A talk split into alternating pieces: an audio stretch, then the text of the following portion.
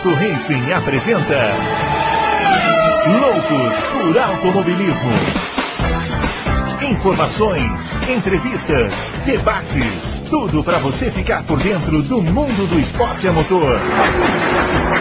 Loucos por Automobilismo está entrando no ar. Muito bem, senhoras e senhores. Começando mais um Loucos por Automobilismo, edição número 369 do seu podcast favorito de velocidade. Hoje vamos responder as perguntas, né? Perguntas pós-temporada. Acabou a temporada da Fórmula 1, mas as perguntas, as dúvidas, os questionamentos, eles não param, eles não param nunca. E é por isso que estamos aqui hoje, nesta aprazível quinta-feira, para poder responder os seus questionamentos. Chamando o grande Adalto, que está ansioso para dar essas respostas, não é isso, Adalto? Temos muitas poucas respostas, mas temos algumas. Algumas, algumas a gente tem. Grande Bruno, grande Confrades, acabou a temporada, é isso aí. Vamos agora, vamos agora ficar. É, vamos ao rescaldo, né? É, ao é. Vamos ao rescaldo do final da temporada. Não vamos sobrou muita coisa, né? É. Afinal de contas, não foi assim um ano muito auspicioso da Fórmula 1, né?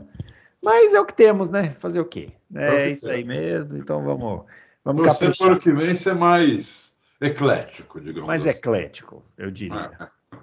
Muito bem, ó, os nossos twitters estão aparecendo aqui, o meu arroba BrunoAleixo80, do Adalto arroba Adalto Racing, e o do Fábio é o arroba CampusFB. E vamos à primeira pergunta, Adalto, de uma pessoa muito famosa, James Lauda. Deve ser parente do Nick Lauda, claro, como não. Nós temos parentes do Alesi, temos parentes do Nick Lauda, é, aqui somos pessoas muito importantes. E ele pergunta o seguinte: o Alonso em um carro de ponta ainda tem o necessário para ser campeão?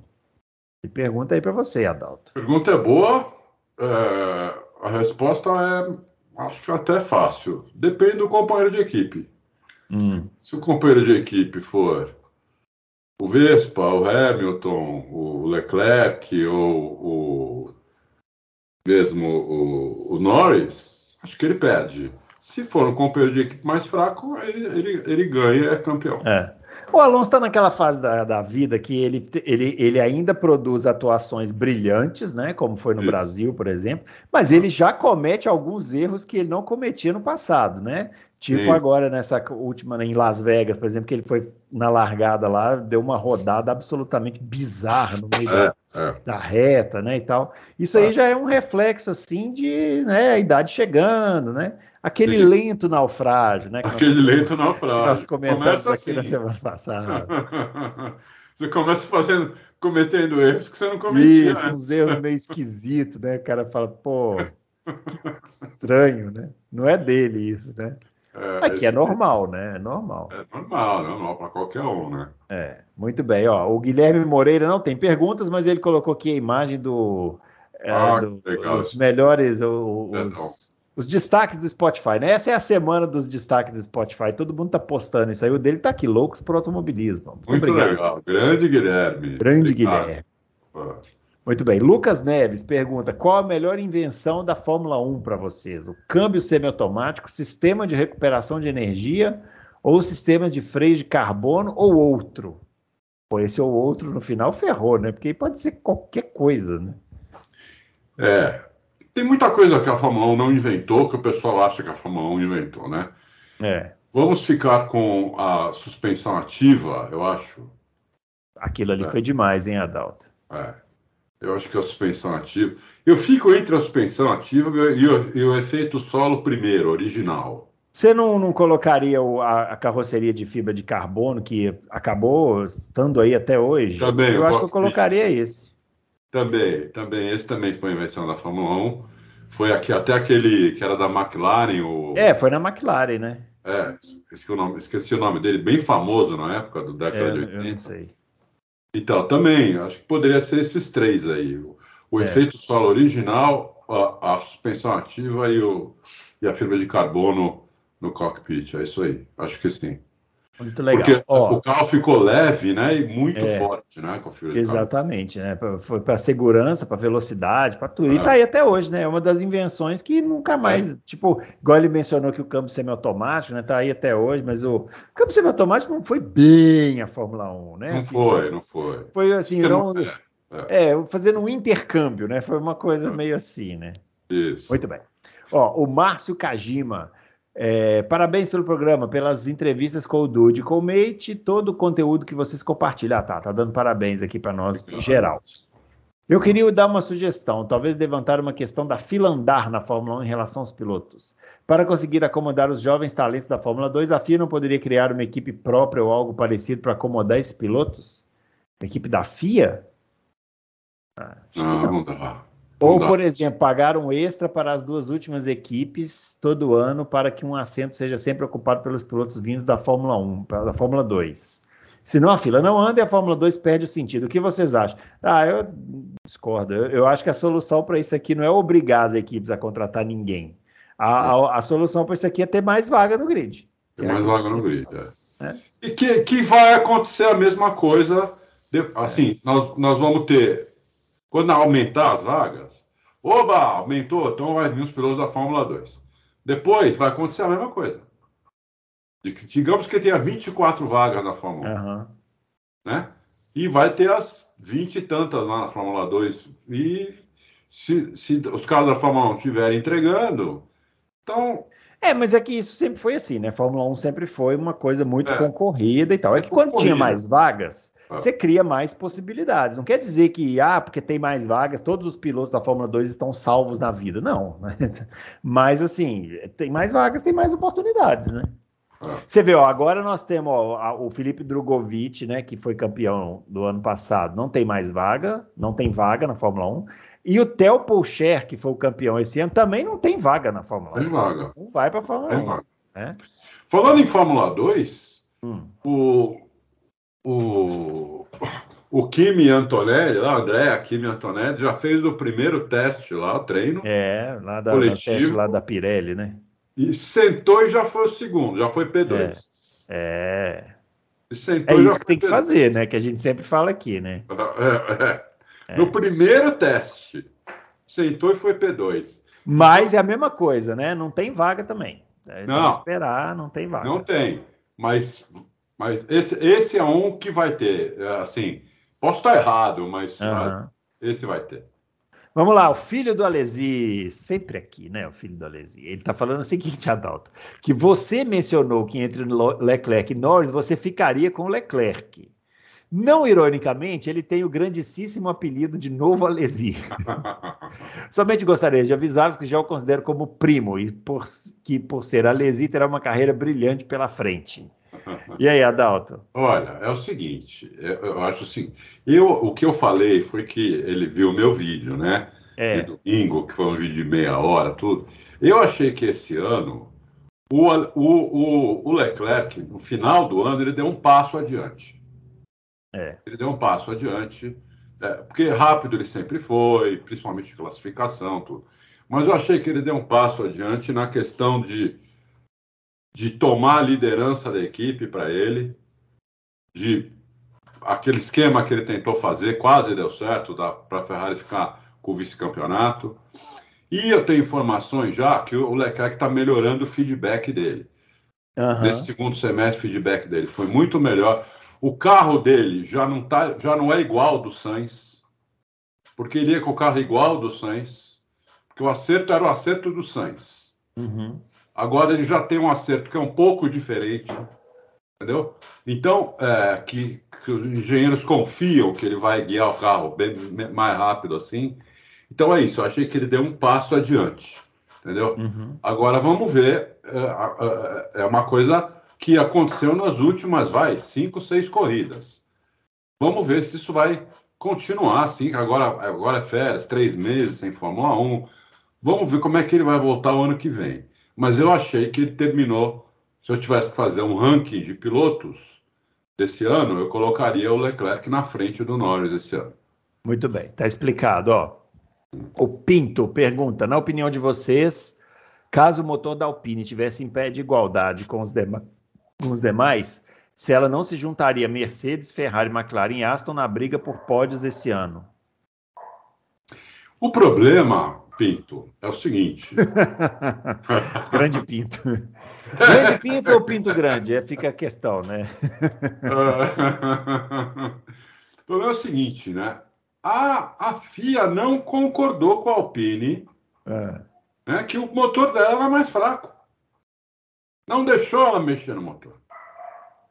A Renault pediu, eles olharam, fizeram os testes e falaram: não, não é mais fraco. Por quê? Eu já eu falo isso há muito tempo já. Até mais, mais ou menos uns 10 cavalos uhum. de diferença, eles, eles consideram irrelevante no motor que tem 1.100 cavalos.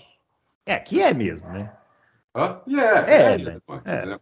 Então eles não deixam mexer. Então, pode ser, com 10 cavalos a mais, eu não acho que ela brigaria por pódio, não. Ela precisaria de mais, o carro ser melhor.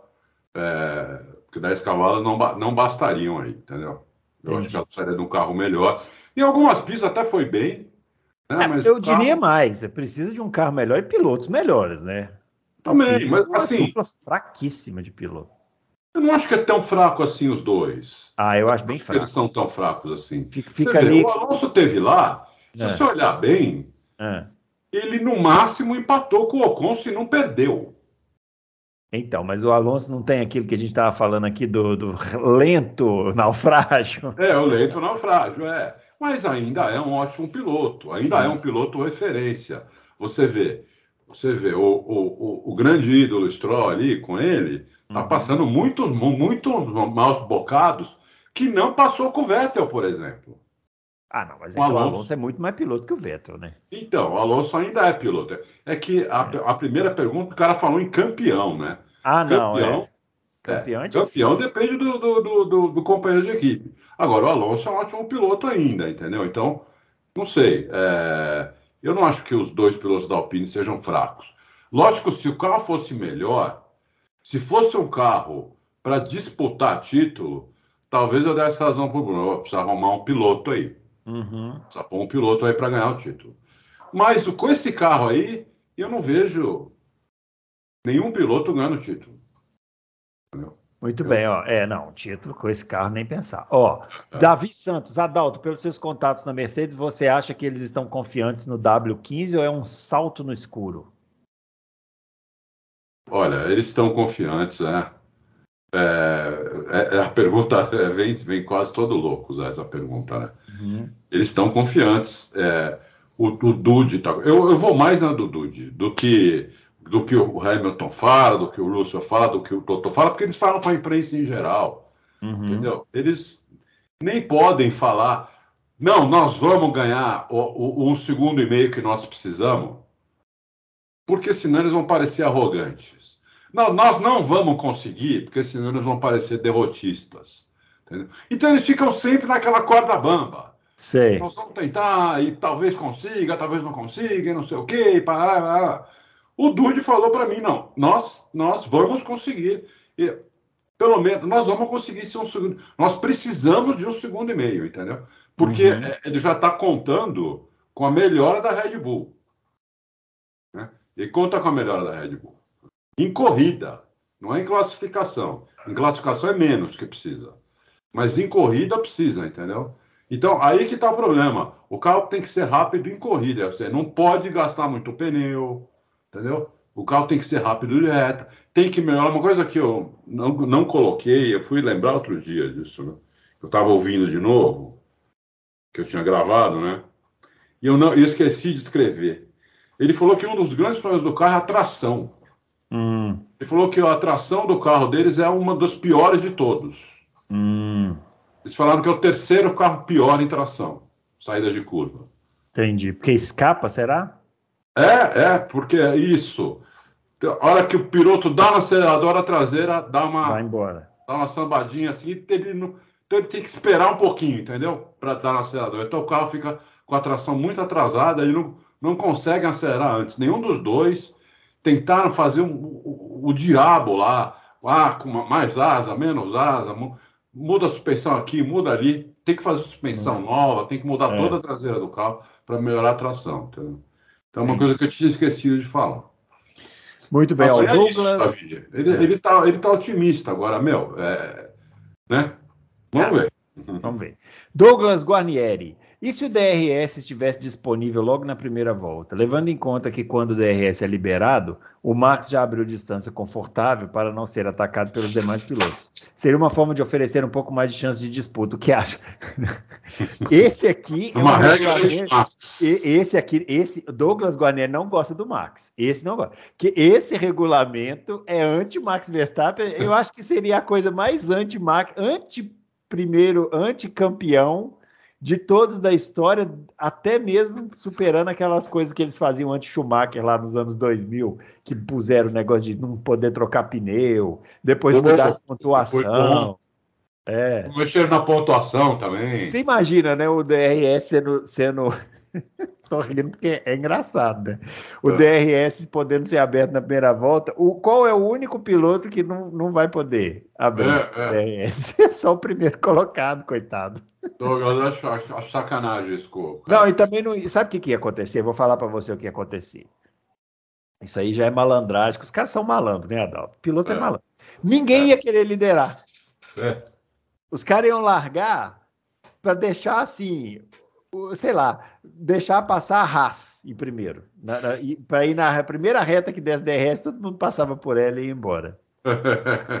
Não dá, Douglas, não dá. DRS, DRS nunca é uma boa estratégia, essa daqui não, não vai rolar. Fernando Marinho, é, Adalto, a Lotus, na época do primeiro efeito solo, dominou o campeonato, mas ao querer mais desempenho, o tiro saiu meio errado. Tá. Você acha que o mesmo pode acontecer com a Red Bull ou com a tecnologia que se tem hoje não acontece mais e o domínio, infelizmente, tende a ser maior? Não. Pode, eu acho improvável que aconteça isso com a Red Bull, mas não impossível. Né? Isso é impossível, nada é, né?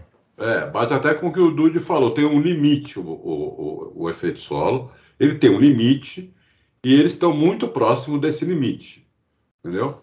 Então, é, é, se eles avançarem esse limite, que foi o que aconteceu com a Lotus, é. né? em, em 79, é. que foi o que aconteceu com a Lotus, e aí deu, um, deu um, um kick absurdo no carro, o carro ficou inguiável. Foi exatamente isso, entendeu? Então, é, só, eu, só faço, eu só faço a ressalva que naquela época era uma coisa meio na tentativa e erro, né, Adalto? Sim, Hoje tem um monte de software, né? É, é. O problema é que. O problema é que. Por que, que o, o Newey tem essa grande vantagem, né? Porque como eles não conseguem simular isso até agora, eles não conseguem simular isso acima de 200 por hora, hum. nem no túnel de vento e nem na. A, a altura de venda da Mercedes já está indo a uns 220 agora. E, e, e, nem, e nem no, no, no CFD, porque a, a conta matem, matematicamente fica impossível de simular. Uhum. Então, isso aí é uma coisa que tá, tá trabalhando a favor do Newey, entendeu? Sei. Porque ele tem a prática disso. Os outros não têm, os outros só têm a teoria. Agora os outros têm dois anos de prática, uhum. vão para o terceiro, né? Então, eles aprenderam bastante nesses dois anos, com a prática, na tentativa e erro, como você falou. É. Né? O Newey já sabia, ele já tinha a prática disso. Né? Então, eles saíram na frente. Então, é, é, essa é uma das razões que alguma equipe pode chegar. Pode chegar perto, pode chegar igual, pode até passar, eu acho. Mas uhum. não, não dá para cravar, não dá para cravar. Muito bem, eu estou aqui, eu e o Pernilongo aqui. Vocês não reparem não, tá? Ele está aqui, está aqui participando do programa. Daqui a pouco ele traz um café para mim. Murilo Carvalho, é, duas perguntas sobre o regulamento da FIA. A partir da Hungria entrou em vigor a regra de que os carros teriam que usar pneus duros no Q1, médios no Q2 e macios no Q3. Mas no final da temporada essa regra não estava sendo cumprida. O que aconteceu? E a segunda pergunta é: como a FIA faz para controlar os tetos orçamentários das equipes? Ou seja, como a FIA tem certeza que o orçamento está sendo usado para o carro de 2024 e não para o carro de 2025? Bom, primeira pergunta: aquilo ali não, não era uma regra que entrou para ficar, eles iam fazer um teste. Um teste, né? É, eles iam fazer teste, entendeu? Então não falaram mais nada, não sabemos se vão, se eles podem agora, durante esses três meses é... Não mudou muita coisa, né? Vamos ser sinceros, né? Não mudou muita coisa. É, é, forçar ou não a regra, entendeu? Então, é. não muda muita coisa. Talvez mudasse se fosse ao contrário. É. Q1 no, no é, macio no Q1 e duro no Q3. Talvez isso mudasse é. alguma coisa. Mas, é. é. né? Mas ao contrário, não. É... Ah, ficou uma fácil para controlar o teto orçamentário? É, é, que nem, é que nem o departamento de contabilidade de qualquer empresa, o Murilo. É, a, a, equipe tem que mostrar todas as contas né, é, para a FIA. Ela a, tem, tem duas empresas que famosas de, de, de disso, né, que fazem. Uma chama, uma é a Price Waterhouse. É. Price. Isso, a Price. A outra eu esqueci o nome. E que elas vão lá e é como, como uma empresa com ela, de capital aberto, ela tem que, né, ela tem que mostrar isso. Lá, os balancetes, né? Ah, os balancetes, tudo para é, é, mais ou menos a mesma coisa, tem que fazer isso, entendeu? E no carro de 2024, não 2025, é, vai ser uma questão mais difícil. Eu não sei como eles vão fazer, porque pode ter coisa que pode ser usada nos dois carros, uhum. entendeu? O que não vai ser poder, o que não vai poder ser usado nos dois carros é nos de 26, uhum. que é que muda o carro, né? Então talvez é. não use nada do carro de 2025 no de 2026. Mas 2024 para 2025 pode ter muita coisa que use a mesma, a mesma peça, entendeu? Então, não sei como Muito é. bem. Mestre Jedi manda uma pergunta enorme aqui, hein, seu Mestre Jedi? Mas vamos lá. É, sobre o Drogovic ir para Williams ou Alfa Romeo ou ficar na Aston. Vendo as matérias aqui no Auto Race nos sites gringos, fiquei com a impressão que, ao que tudo indica, houve uma conversa, possibilidade de ser piloto da Williams, mas somente se o Sargent não fosse bem nas cinco, seis primeiras provas de 2024. Uh, ah, na Alfa Romeo teria que colocar grana e poderia ficar com aquela marca de piloto pagante. Ah, não, não, é... na Williams também. Oh, oh, mas, é, na Williams também. Na Aston ele coloca dinheiro também, gente. Tem uma empresa... E é, e é 15 milhões de euros. Tem é, que, o preço já está lá, é 15 milhões de euros. É, isso aí. Entre ser um piloto possi entre ser um possível piloto na Williams, Alfa Romeo, ou ficar de terceiro piloto na Aston Martin, somando o fato de que o Stroll pai está dando pinta de que encheu o saco da Fórmula 1, não sei aonde, mas vamos lá. É, e que 2025 está meio aberto. Foi o momento certo. Além do mais, é uma equipe em evolução. Tá certo que o pulo do gato que eles tentaram foi um pulo no mato, sem cachorro. Ó, oh, mestre Jedi, vamos lá. É, em primeiro lugar, o cara, o senhor Lawrence Stroll, acabou de construir uma fábrica gigantesca de Fórmula 1. Não sei onde que ele pode estar desanimado com o negócio. E fechou uma parceria com a Honda fechou a parceria com a Honda. A Honda vai ser equipe até, até o momento que estamos aqui gravando esse programa, é a equipe exclusiva, vai ser o fornecedor exclusivo da Aston Martin. É...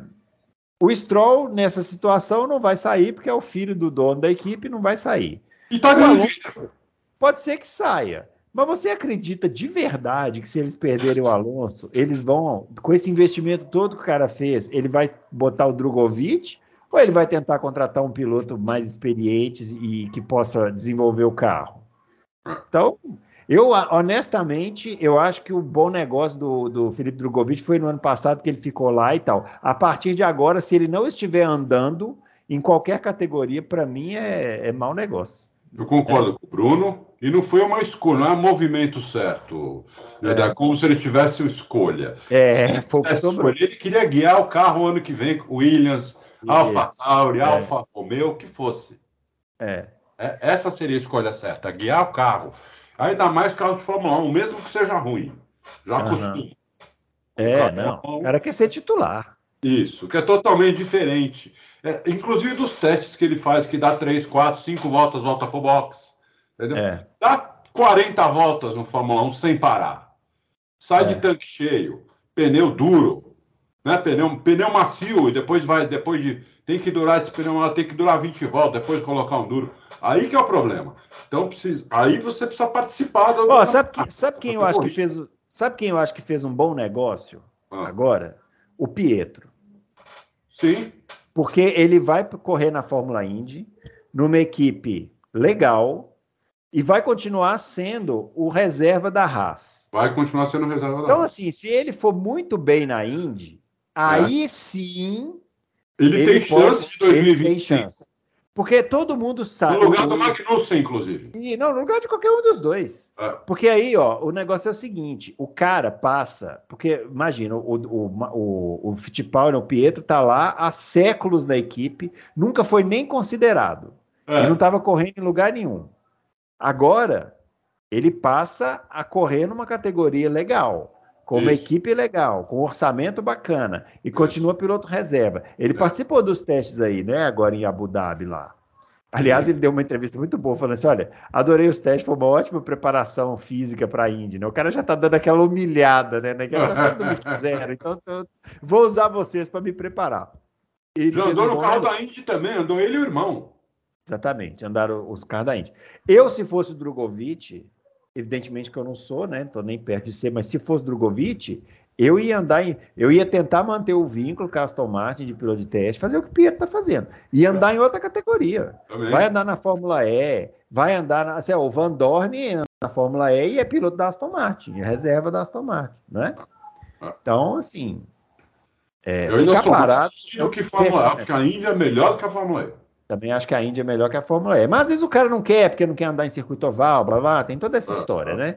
Beleza, que seja na Fórmula E. O ideal era a Indy, mas não quer, então vai na Fórmula E. Mas ande em alguma coisa, pelo amor de Deus. É, porque é. ficar parado lá tomando cafezinho no box, só determinados jornalistas brasileiros que acham que isso é bom.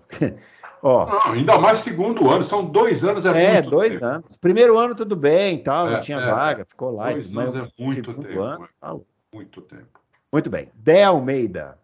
Quer saber se esse regulamento falhou ou não? A meu ver, já nasceu morto, pois escolheram efeito solo, tendo um gênio da engenharia em atividade, que fez mestrado justamente em efeito solo. Teria sido uma agada, Adalto, o regulamento do efeito solo. Olha, Odé, você tem duas maneiras de, de, É difícil responder isso, né? Você tem duas maneiras de responder isso. Eu, uh, a que você fez, e eu vou te dizer, você tira o Verstappen fora, você teria um super campeonato. É, teria dado certo, né? Teria dado muito certo. É. Teve várias corridas que a diferença entre o, entre o primeiro, com o Verstappen lá, com o Verstappen lá, e o último era um segundo e meio, um segundo e três. Teve corrida é. que foi um segundo. Uhum. Entendeu? É, na classificação. Onde você, quando você já viu isso acontecer na Fórmula 1? O, o, o, o Senna às vezes punha isso no Prost com o mesmo uhum. carro. Entendeu? Então, quer dizer, por um lado, deu certo, sim. É que, como você falou, tem um gênio, né, que tinha a mão do, da, da, da, da, do grande da grande pegada do regulamento que foi efeito solo, porque esse carro que esse carro é um carro que é igual aos outros que puseram efeito solo, entendeu? Quer dizer, é. mudou o carro isso, isso que mudou no carro, né? Foi efeito uhum. solo. Mas é, é, tudo bem, então você teve um. Como você tinha um cara que já sabia e um piloto é, fora da curva, guiando o carro dele, tem que dar o mérito também para o Verstappen. Né? Então você juntou essas duas coisas, tivemos um massacre. Mas tira fora o Vespa com esse carro e a gente te, teria tido um campeonato muito, muito. É, Disputado. É, isso um super disputado, entendeu? É, se tirar a Red Bull inteira, o Hamilton era campeão. Com esse carro é. todo remendado. É.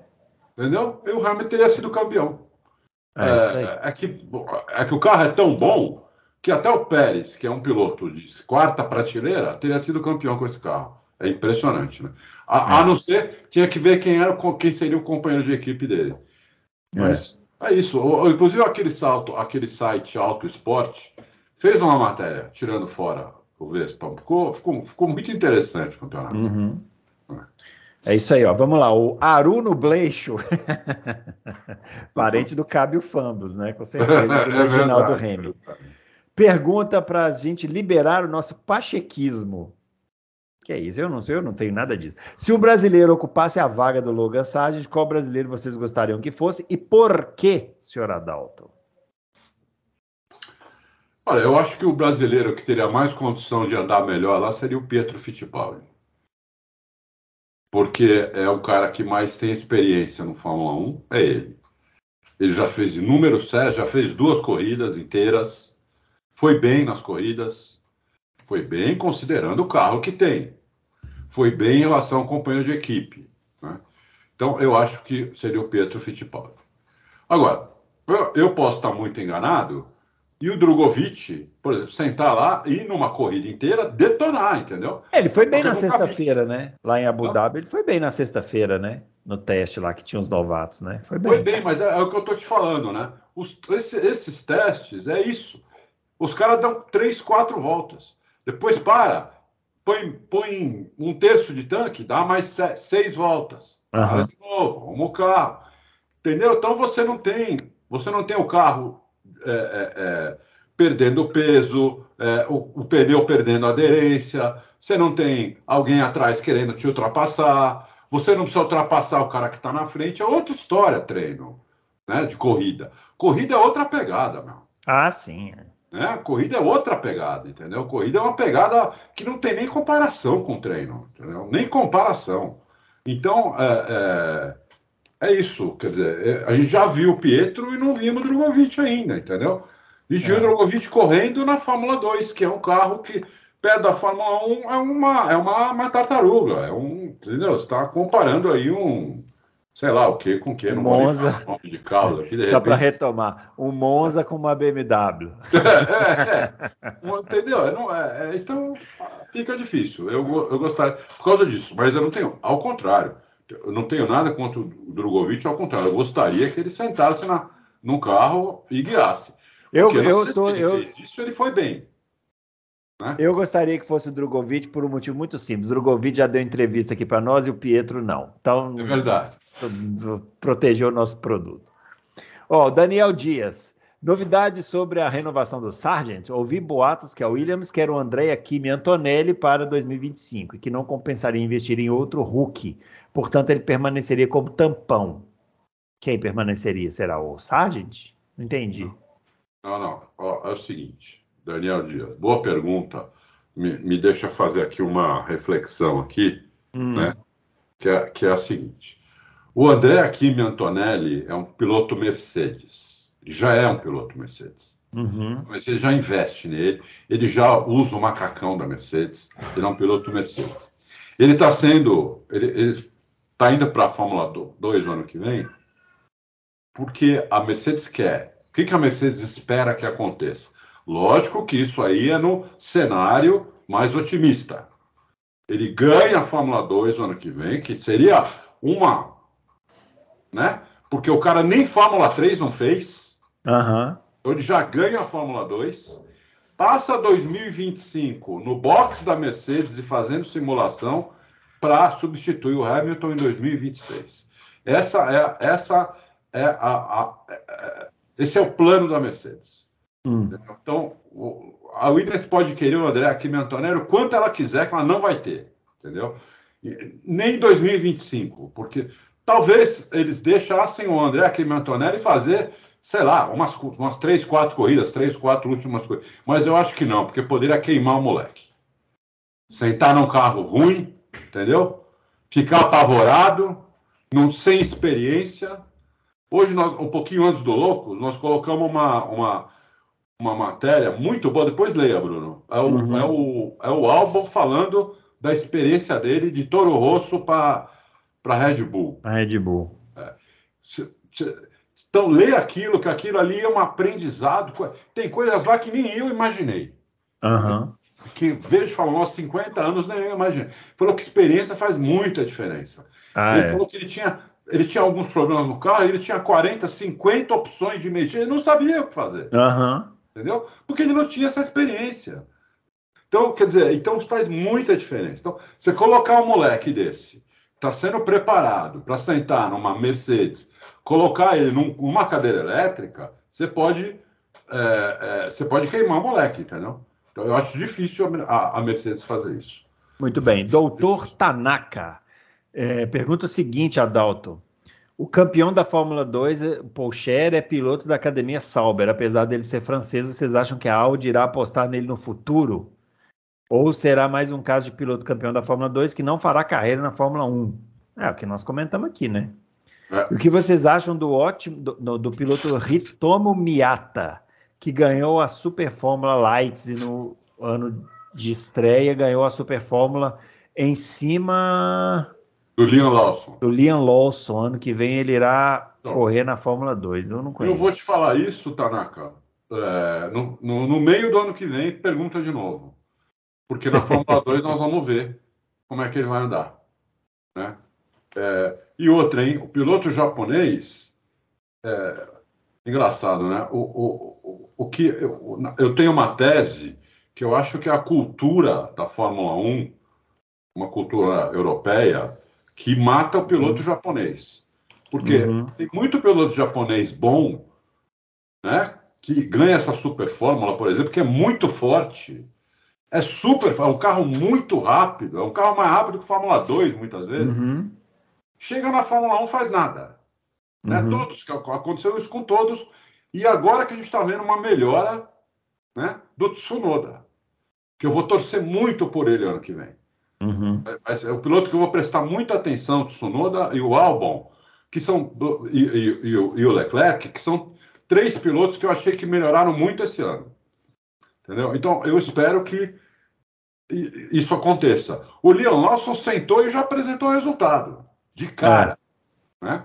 De cara. Então, vamos esperar, vamos esperar, vamos esperar ele chegar na Fórmula 1. Eu acho que a vamos cultura lá, lá da Fórmula 1 é que mata os japoneses. Vamos lá, o mestre Stifler pergunta, Adalto, as três melhores corridas e três melhores atuações na temporada para vocês. Puxa vida. Ah, é difícil eu tinha puxar da memória. Isso antes. É. Ah, meu, assim Ó, eu, cara, eu, eu, é, é GP, da, GP da Itália, né? GP da Itália, GP de Singapura. Eu acho que o GP de Singapura foi o melhor de todos. Singapura. E aí já entra a melhor atuação também, né? Que foi do Sainz, né? É do Sainz. É, é, é, completamente absurdo isso que eu tô falando, porque eu nunca. Se alguém falasse que eu ia falar isso no começo do ano, eu ia... manda internar esse cara. manda internar esse cara, eu ia falar. Entendeu? Singapura, aquela mexidinha que eles deram na pista, aí a inteligência do Sainz na corrida e a misturada com a dificuldade da Red Bull fizeram uma corrida extremamente interessante.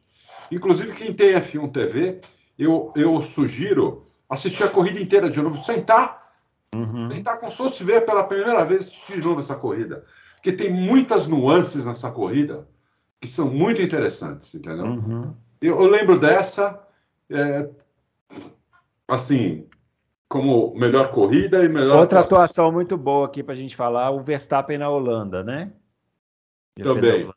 É. Muito boa. Teve mais uma do Verstappen também, que eu não estou lembrando a pista agora. É. Teve mais uma dele também. Ah, ah, tá difícil puxar isso aqui da memória, viu? Eu vou ter que, teria que voltar. É, é. Teve mais uma dele que eu falei, caramba, detonou os caras mesmo. É. Teve uma que não teve uma que ele chegou 30 segundos na frente dos caras. Né? Ah, deve ter tido, né? 30, 40 segundos. Eu não sei, eu não sei se foi essa exatamente. Mas teve uma do Verstappen que eu não lembro agora que pista foi, que foi sensacional é. também. Então, mas é, é, é, enfim, tem, tem que pesquisar isso aqui. A gente responde isso na semana que vem, viu, seu mestre Stifler? Eu agora minha cabeça não está conseguindo raciocinar. Ó, o último romântico, grande último romântico. Último esse, romântico. É, esse muito, muito importante, um último romântico. Ele pergunta o seguinte: o que diferencia o Verstappen nessa atual temporada de outros que tiveram o mesmo privilégio, que é ter um carro dominante e não massacrou tanto o grid quanto o holandês fez nesse ano? Mansell, Hamilton, Ascari, Jim Clark, Prost, Vettel, Schumacher, Hill, todos esses tiveram, em dado momento, um carro em alguma temporada superior ao resto do grid. E não fizeram o que o Verstappen fez. Tem que ver o quão superior é. É, é outra pergunta difícil de fazer essa comparação. É, é, uma, uma, pergunta difícil de responder, entendeu? É. O quão superior era. É, Entendeu? Então é, é, difícil. Por exemplo, o Mansell chegou perto. Se não fez Muito igual, perto. chegou perto, né? Porque o Mansell amassou a galera, né? Em, 2092, né? Exatamente. Matou é. mesmo. Foi, é. uma, foi uma temporada que eu acho que o Senna só ganhou uma, aquela, aquela em Mônaco, porque foram o pneu do Mansell. É, não, ele ganhou, ele ganhou três. É, uma, uma foi no Canadá. Não, uma foi no. Peraí, é eu assisti agora no canal das corridas. Foi Mônaco, aí depois ele ganhou ele ganhou em, na Hungria, que ficou também segurando os caras lá. E o Mansell na Hungria correu com regulamento debaixo do braço, porque ele precisava chegar, tipo assim, em quarto para ser campeão. Ah, Aí ele tá. correu sem, sem arriscar. E na Itália, que teve aquele lance que o Mansell desistiu da corrida, porque o, o Frank Williams mandou ele deixar o Patrese ganhar a corrida. Ele falou: não vou deixar pitimba nenhuma, e desistiu e parou no box. É. Mas o então, Mansell chegou perto disso aí, desse chegou nível. Perto, é. Tem que ver o quão dominante é o último. É, então. Sem, sem querer, tô, tô, falando isso sem querer tirar mérito nenhum do Vespa, tá? É. Ele tem todos os méritos que ele foi lá com, e, e, detonou os caras. Mas a gente não sabe, né? Como, quão dominantes eram esses. E os companheiros de equipe desses caras. É, é. Né?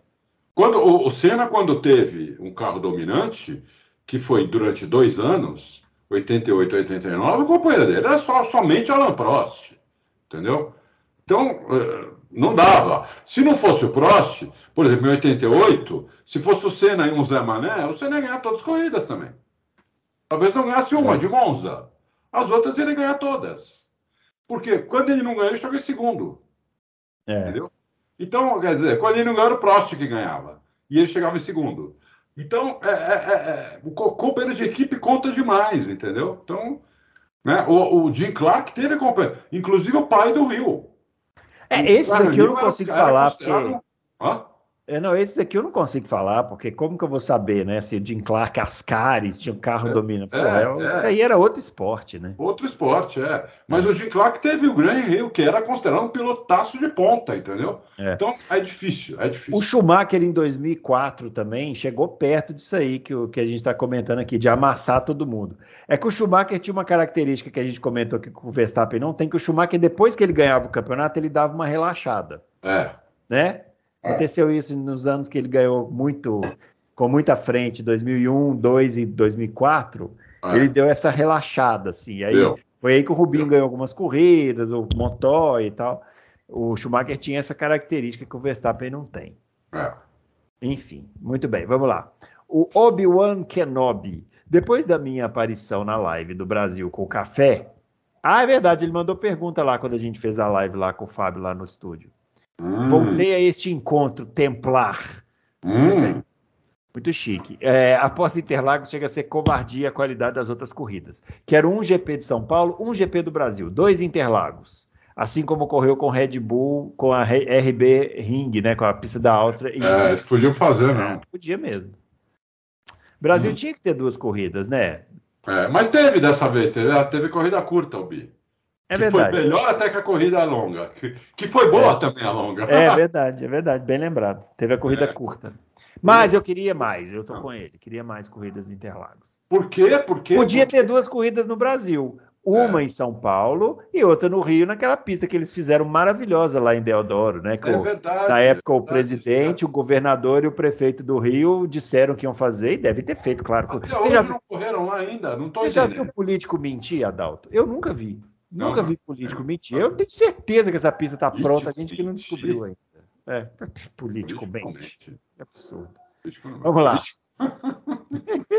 Anderson Martins. Se vocês pudessem construir uma pista usando três setores de outras pistas, quais seriam? A minha seria assim: primeiro setor de Interlagos, segundo setor de Suzuka e terceiro segundo setor de Suzuka e terceiro setor de Monza. Pô, essa aí ia ser difícil, hein? Fica difícil. Primeiro setor de Interlagos. S do Sena, Sol, né? S do Sena, Sol, reta oposta, né? É. É, é bom, é bom o primeiro setor. Agora, o primeiro setor de Suzuka também é, é, é broken, não? O segundo setor de Suzuka é, seria ali aquela parte de, depois que sai daqueles S, né? Aí tem passa é. debaixo do túnel, tem a chicane. Isso, depois é a também. Spoon, né? É, é difícil também. Ah, é uma boa pista, Anderson. É uma boa pista. É uma boa pista. E o terceiro setor de monta é a parabólica, né? É. Não precisa mais nada, né? Parabólica e o retão ali. É. É. É verdade, é uma, uma, uma, uma belíssima pista. Parabéns, parabéns. É, não sei se eu, se eu teria outra ideia, não. Teria que fazer um passeio pelo calendário. É. Não sei. Muito bem. O Rei Chenou. É, acho que é isso aí, vamos lá. Pega de 2019 entre Leclerc e Verstappen no GP da Inglaterra foi um dos melhores que eu já vi que prova que Leclerc é bom de briga, mas mesmo assim não ganhou o respeito do Verstappen. Hamilton passou 2021 inteiro rachando com o Verstappen. E mesmo assim não ganhou o respeito dele, que continuou jogando o carro até a última curva. Nesse ano, Verstappen provou que não muda de atitude quando está na frente, é o único que tem a perder e continua jogando o carro contra quem for. Pergunta longa, seu Rei. Vamos lá. É, será que não é hora de reconhecer que as, as críticas em relação à postura de Norris, Leclerc e outros nas disputas contra Verstappen são exageradas? E que estamos diante do piloto mais dominante da história da Fórmula 1 no mano a mano? E aí, Adalto? Ô, seu Rechanô, o piloto mais dominante na história da Fórmula 1 chamava-se Ayrton Senna.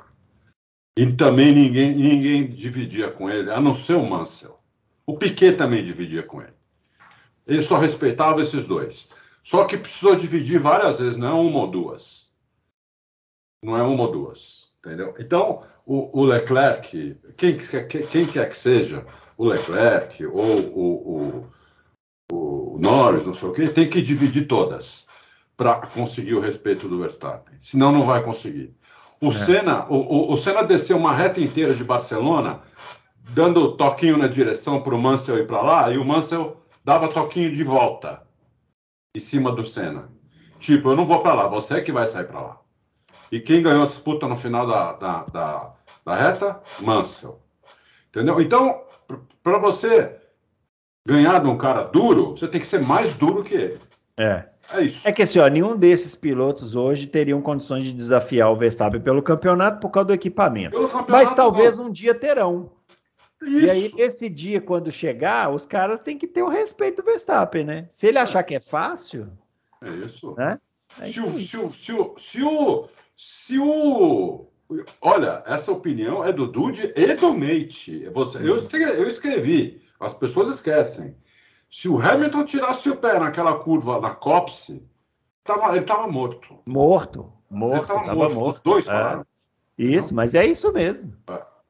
Então, às vezes, tem que bater. Bateu, bateu é aquela corrida que foi. Não, é que não é, é que você está fazendo um futuro.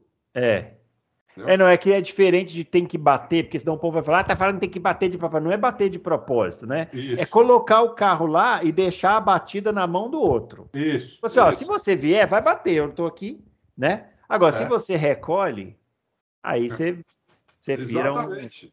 Que é o que o Senna fazia. O Senna deixava para o outro escolher Isso. se ia bater ou não. É Quer vir fechar? Quer vir fechar? Fecha, vai bater. Vai bater, entendeu? Vai bater Quem é que batia com o Senna? É, que, é. que era, era, era o Piquet ou era o Massa, os outros não.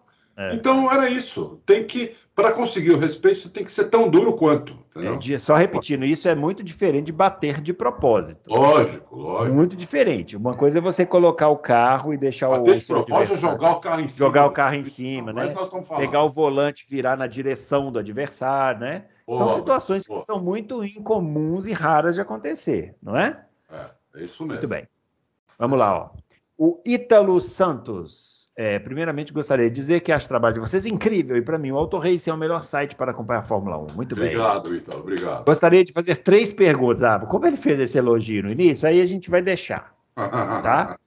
Vamos lá. James Allison está no mesmo nível de Adrian Newey com relação ao efeito solo? Sei Não. que ele participou do domínio da Ferrari nos anos 2000, da Renault de 2005 e fez o W11, o que são bons indicativos. É, mas não, é feito, mas nenhum desses carros tinha efeito solo. É isso aí. Né? A Red Bull utilizou a capacidade total do carro alguma vez nesse ano? Não dá para saber, né? Não dá para saber. É. É. E a outra pergunta: a FIA nos dias atuais está preparada para administrar outro campeonato do mesmo nível de intensidade que foi 2021? Não. Eu acho que não. Não, não. O Bruno falou uma frase outro dia aí, sei lá, no começo do ano. Ah que a Fórmula 1 cresceu mais que a FIA. Isso, a Fórmula 1 cresceu mais que o regulamento, continua achando. mais que o regulamento. É verdade, a FIA não Tivemos tá... a prova em Abu Dhabi. Os caras puniram o Pérez por causa de uma tentativa de ultrapassagem. Imagina um, dois, isso acontecendo de um, num novo hipotético 2001, 2021 que vai acontecer várias vezes. Há, há quantos anos que a gente fala aqui que os comissários têm que ser um grupo de pilotos? É. Há quantos anos que a gente fala isso aqui? Eles nem pensam nisso. Uhum. E não pode ser sempre os mesmos. Você tem que preparar três grupos de pilotos diferentes. Entendeu? É. Tem que ter nove. Nove ex-pilotos. É. E sortear. Para cada corrida vão três. Por uhum. quê? E o cara que vai numa não vai na seguinte. Por quê? Você pode ter um, um ex-piloto, por exemplo, que não gosta de determinado piloto hoje. Pode acontecer isso. Apesar do cara ser profissional, tudo tá lá para fazer um trabalho, entendeu? Sempre tem aquela, aquela. Se ele tiver um rançozinho de alguém ali, e esse alguém tiver uma disputa ali, ele vai sempre votar contra. Então uhum. tem que ter um grupo de pilotos, entendeu? É, pelo menos nove, e fazer e, e sortear três para ir em cada corrida, e, porque eles sabem o que estão fazendo. Os é. outros caras, os outros comissários, você lê, a FIA, a FIA solta em todas as corridas, antes da corrida, ela solta lá quem são os comissários, você não conhece nunca ninguém, só o piloto. É. Só lembrando que também não adianta ser só porque é piloto, né? Porque é, recentemente a gente teve aquele Emanuele Pirro, não, que deu aquela punição. É, então, mas é porque esse Pirro foi o Pirro que deu aquela punição bizarra para o Sebastian Vettel no Canadá em 2019, né? Mas será que ele não foi voto vencido? Ah, não sei dizer. Aí que tá, porque só vai um piloto. Vai três caras e um piloto. Uhum. Entendeu?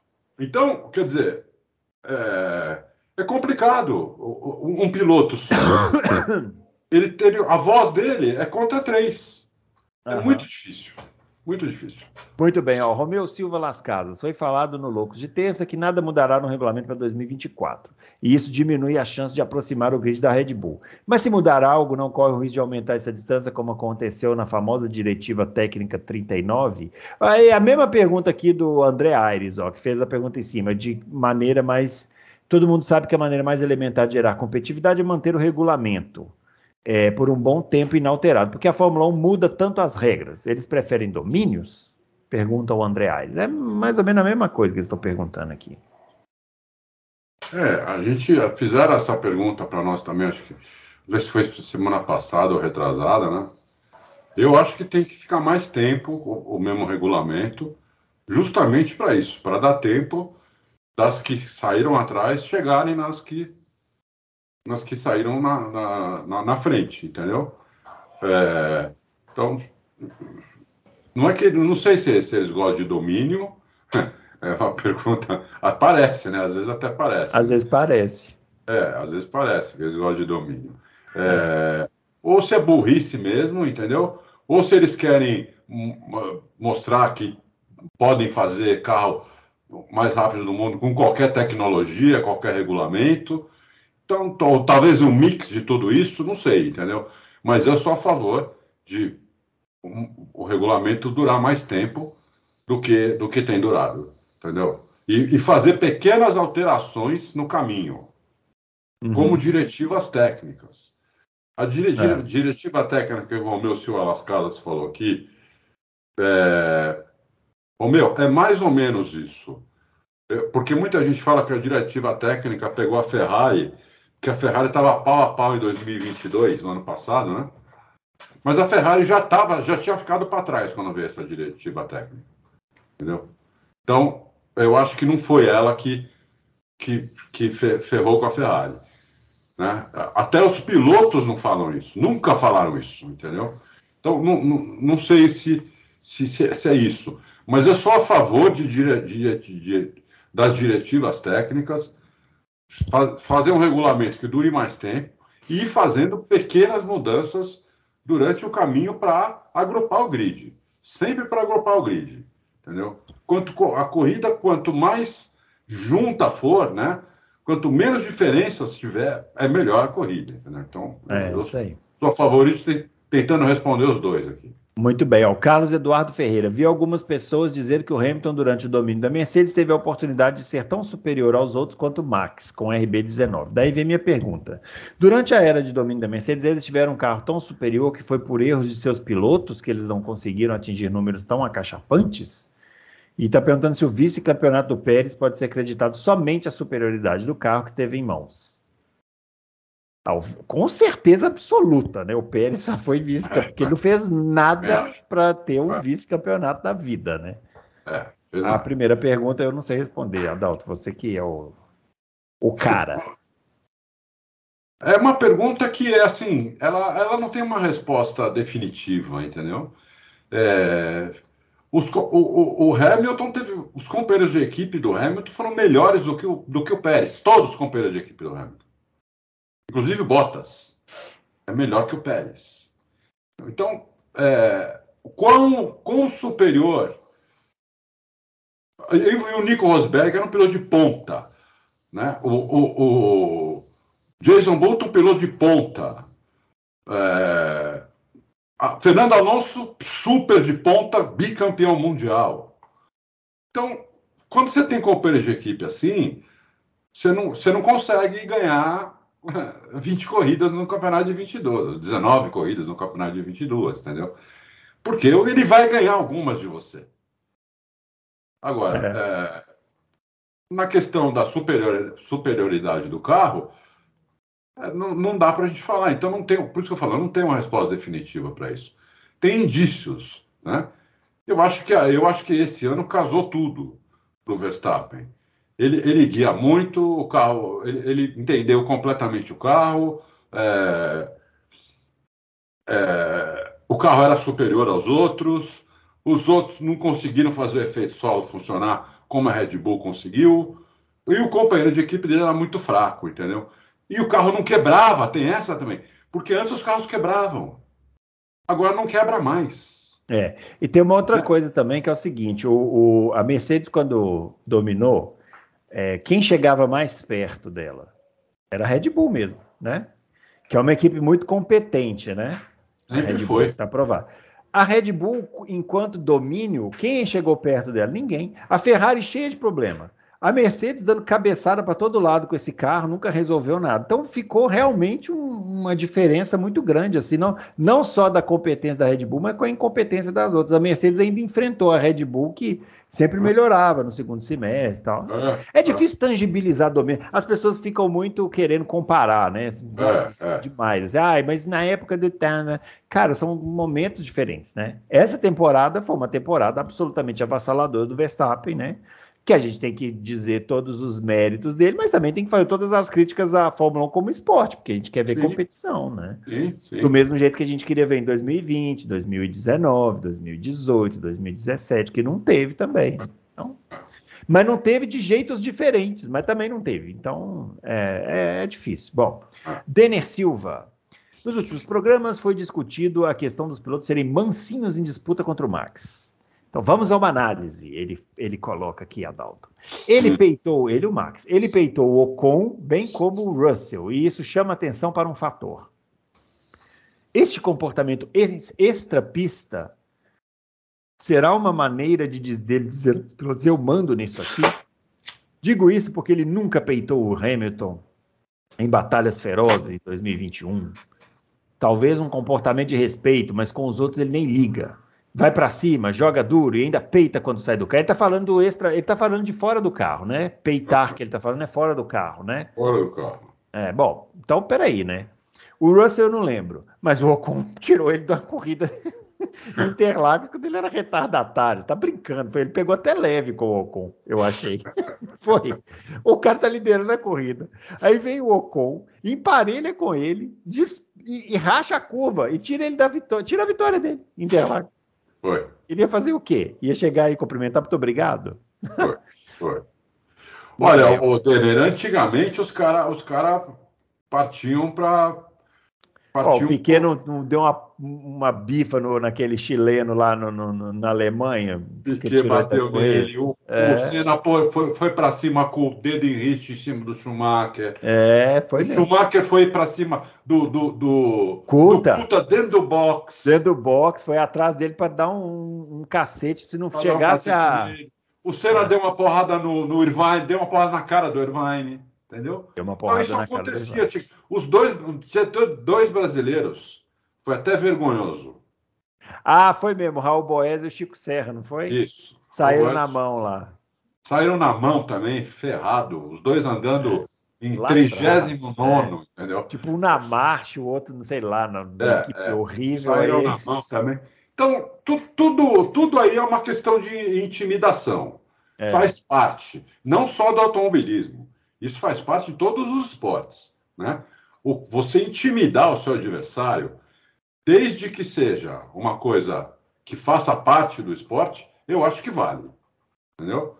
O que não pode é você intimidar de outras maneiras. É, eu, eu acho que o respeito que o Verstappen conquistou é na pista mesmo. As pessoas têm medo dele na pista porque ele joga duro mesmo, entendeu? E ele joga. E não, ele não quer saber se Ele ele, não quer saber se quem está do lado dele é o Hamilton ou o Stroll. Ele joga duro do mesmo jeito. É. Então Por isso, isso que a é gente, por isso que a gente falou aquela hora.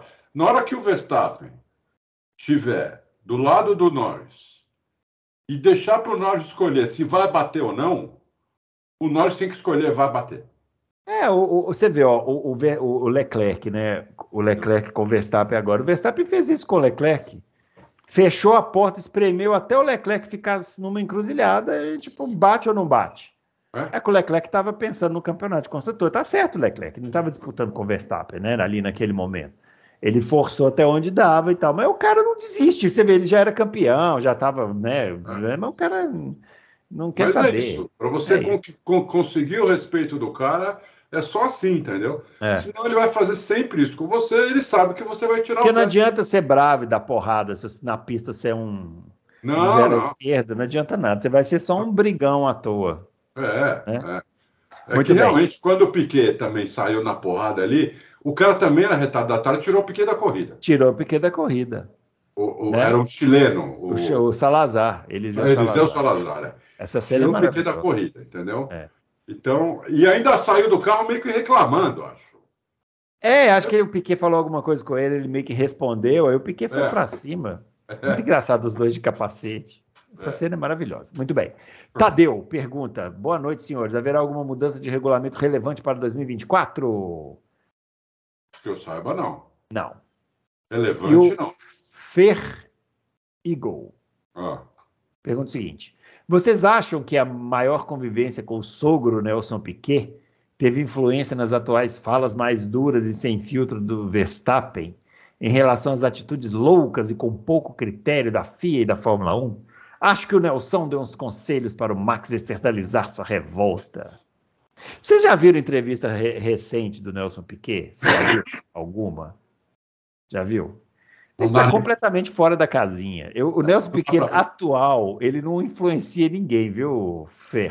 Acabou os filtros. O Piquet não tem filtro nenhum. Nenhum, é. Ele está É. completamente fora da casinha. É, é, é, Eu acho que o Max deve achar ele um velho louco, falar assim: ah, vou conversar com meu sogro. Sa-. Sabe quando você tem aquele sogro que é meio doidão? Você fala assim: não, vou. É, pô, tem que Eu respeitar, acho né? até que o Vespa, quando vem aqui, ele Aham. deve fazer o possível para Para não encontrar, né? Desencontrar. entendeu? É, Vamos não. A, Falar para a- aquela. a namorada dele fala: ah, É, vai ter um.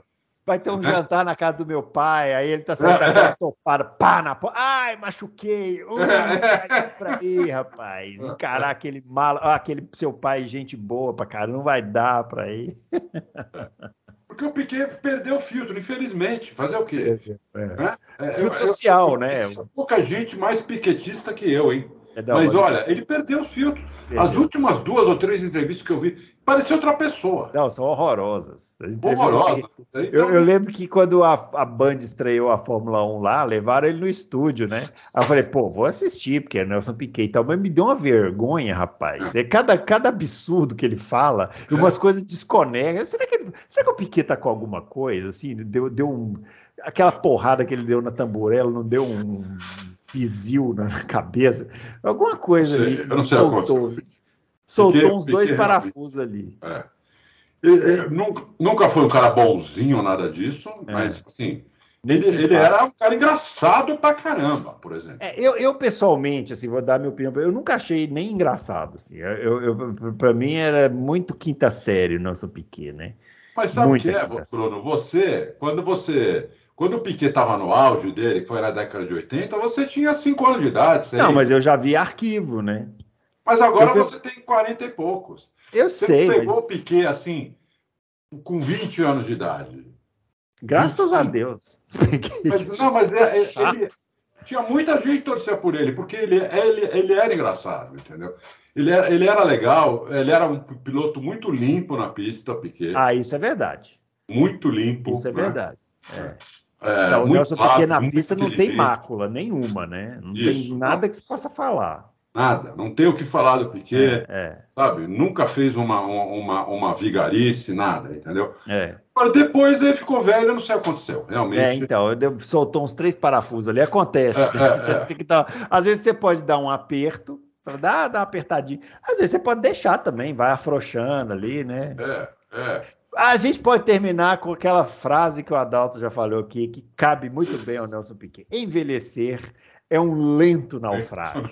É isso? É, cabe para o Nelson Piquet. E o Max sabe disso. Então ele também olha aquilo ali e fala: hum, sogro? Hum, não, melhor é. não. É, melhor não. Ó, finalizando então esse Loucos por Automobilismo. Na terça-feira, então, a gente estará, estaremos aqui, eu, Adalto e Fábio Campos, fazendo um fechamento aí dessa temporada de 2021, falando. Isso, vamos olha, fazer um balanço. Olha eu, 2021, 2023, né? Falando tudo que aconteceu, vamos falar dos pilotos, das equipes, perspectivas. 2021 não sai da cabeça do Bruno. Não, não sai. Eu tenho uma saudade de 2021. Eu queria 2021 todo ano, mas não pode acontecer, então a gente fica aí com 2023 mesmo. Então é isso, pessoal. Voltaremos na terça-feira para fechar essa temporada, virar essa página e preparar para 2024. Um grande abraço para todo mundo e até o próximo Loucos. Valeu!